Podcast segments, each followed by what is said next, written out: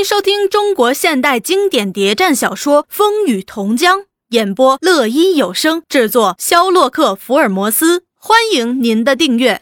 第五十八集，大林开始以蔡监察私人秘书的身份，在次州上层人士中出现了。他第一天到监察府去办公，听候蔡老头吩咐。蔡老头交办的不外是些来往函电和与有关机关接头联络等。事情不多，但涉及机密却相当多。蔡监察对他说：“薪水你可照知，正式委任等南京来电，这不过是形式，安心做没关系。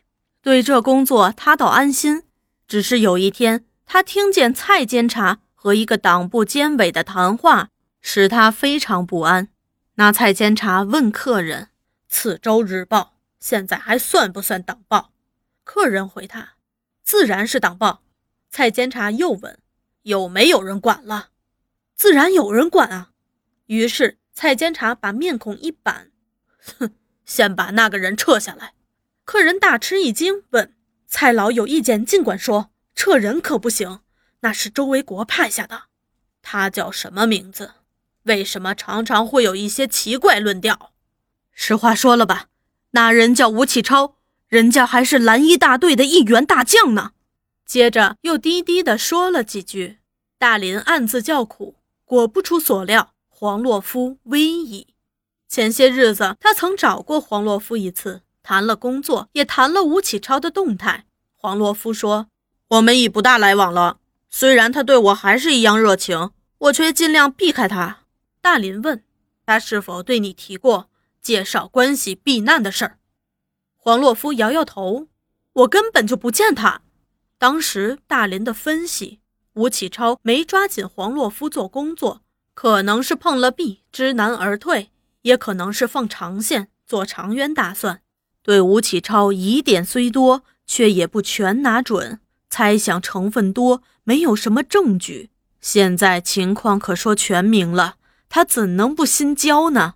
当下匆匆地离开监察府，回到进士第，和玉华商量这件事儿。玉华说：“我早怀疑他和保安司令部特务组织有关系。这是个什么年头，容得他在老虎跟前打鼾？事不宜迟，先下手为强，把黄洛夫送走再说。”当下就决定通知黄洛夫离开。玉华要去，大林道：“吴启超正在注意你，还是我去的好。”当晚，大林就赶到利民高中，在还原路上看见黄洛夫窗门敞开，正埋头在灯下写什么。他隐身在榕树荫下，趁人不注意时扔了块碎石子进去。那黄洛夫抬头一看，正看见大林在对他做手势。他点点头，一会儿灯也熄了。约过一分钟，有个影子闪在窗门外，低声地问：“我可以进去吗？”黄洛夫反身把宿舍门扣上，说。没有人在，进来吧。那窗门很矮，大林几乎是跨进去的。黄洛夫接住他问：“为什么这时还来？”大林道：“我只有几句话，说完就走。”黄洛夫感到他的声调很不自然，还有点气促的样子。难道又出事儿了？这些日子形势特别紧张，谣言四起，又在传说要抓人了。他对这些情况也都很注意。就没想到这件事儿和自己有关。他总觉得从组织上决定改变工作方式方法后，他是把自己隐蔽的很好了，出头露面的事儿少做了，平时也不大说话，只埋头在功课里。因此，学校对他表示满意。教务主任就曾对他说：“你肯用功来对付功课，我很满意。你是本校的高材生。”各方面都很注意。历年来，从本校毕业出去的学生少有考不进大学的，你自然也不成问题。不过，这是你完成高中课程的最后一个学期，如果不肯用功，也很难说。这是关系到你个人的前途，也和学校的信誉有关，因此我也不能不说。这时，他没有想到大林一开口就叫他走。黄洛夫哀哀的半天说不出话，为为为什么？大林反而镇定起来，话得和他说明白。不然他是很难心服的。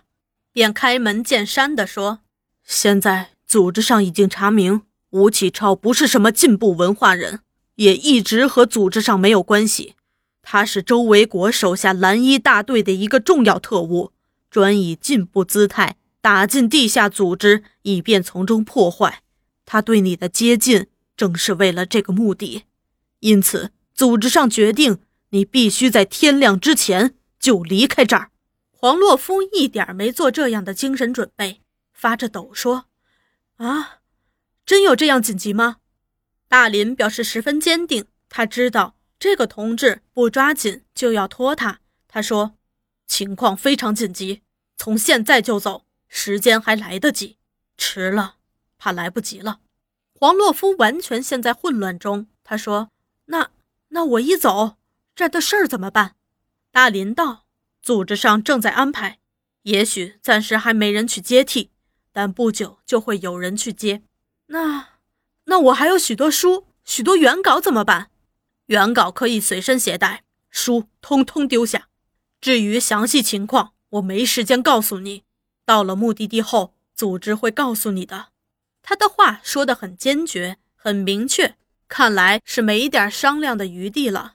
那黄洛夫像迎头挨了闷棍。昏了半天，说不出话来。当大林再问他有什么困难时，他只要求再给我一天时间，成不成？你还不知道厉害，同志，这是组织命令，只能服从。黄洛夫低声的叹了口气：“哎，好吧，我天亮前走。”大林再问还有什么困难，黄洛夫脸红红的说：“啊，我口袋里连一分钱也拿不出了。”大林把钱交给他，黄洛夫感动的问：“大林，我们以后还能见面吗？”大林松了口气，算说通了，一定能够再见。你不会离开我们，不会走得太远的。最后，他把联络地点、暗号告诉他，拉拉手，重又从窗口跳出去。大林怕惊动左右邻居，绕路从后门进进士第，这是他和玉华预先约定的。他轻轻在门上敲了三下，门就开了。玉华露着笑容站在门边，一切都顺利了。大林低低的道：“天亮前就走。”他们把后门反关上，上了锁。大林问：“你怎知我这时回来？”玉华把手搭在他肩上，用额头在他胸前揉着揉着，低低的，像是从梦里发出的声音：“从你离家的那一分钟起，我就守在这儿了。”大林感动的紧紧地搂着他，他抬头，眼睛明亮，像两颗黑色闪光的钻石，双颊泛着桃红，气息有点急促。大林用力地亲着他的头发、眼睛、嘴巴，依恋地说：“怕什么？我现在不是回来了？”玉华摇摇头：“我不怕，多少比这个更严重的情况都度过来了，我自己也说不出什么。”从我们结婚后不见你，就像短了些什么似的。大林微微笑着，这种情绪不健康啊。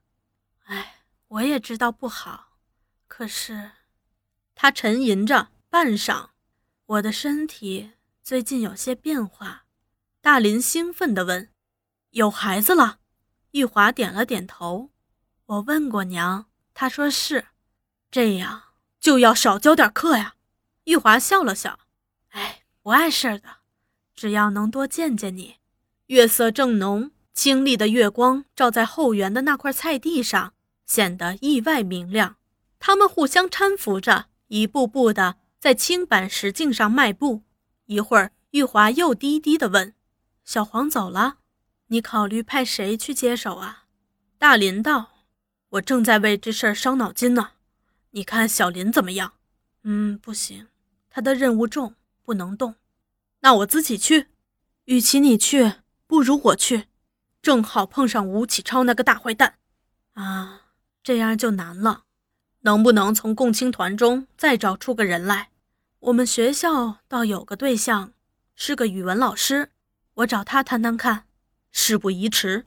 我估计小黄一走，利民的组织就会乱，在混乱中难保吴启超不利用机会动手啊。你有什么安排？明天我再走一趟。文一社还有个负责人，是个共青团员，我们碰过几次头，一通知他就知道怎么做了。啊，你再到利明去，他有个亲戚住在中山大街，也是个进步群众，我叫他捎个口信去就是了。可是第二天，当大林派人去通知时，那个共青团员也匆匆地离开学校了。那群众回复大林说：“一夜之间。”许多学生都不见了，自然这是后话。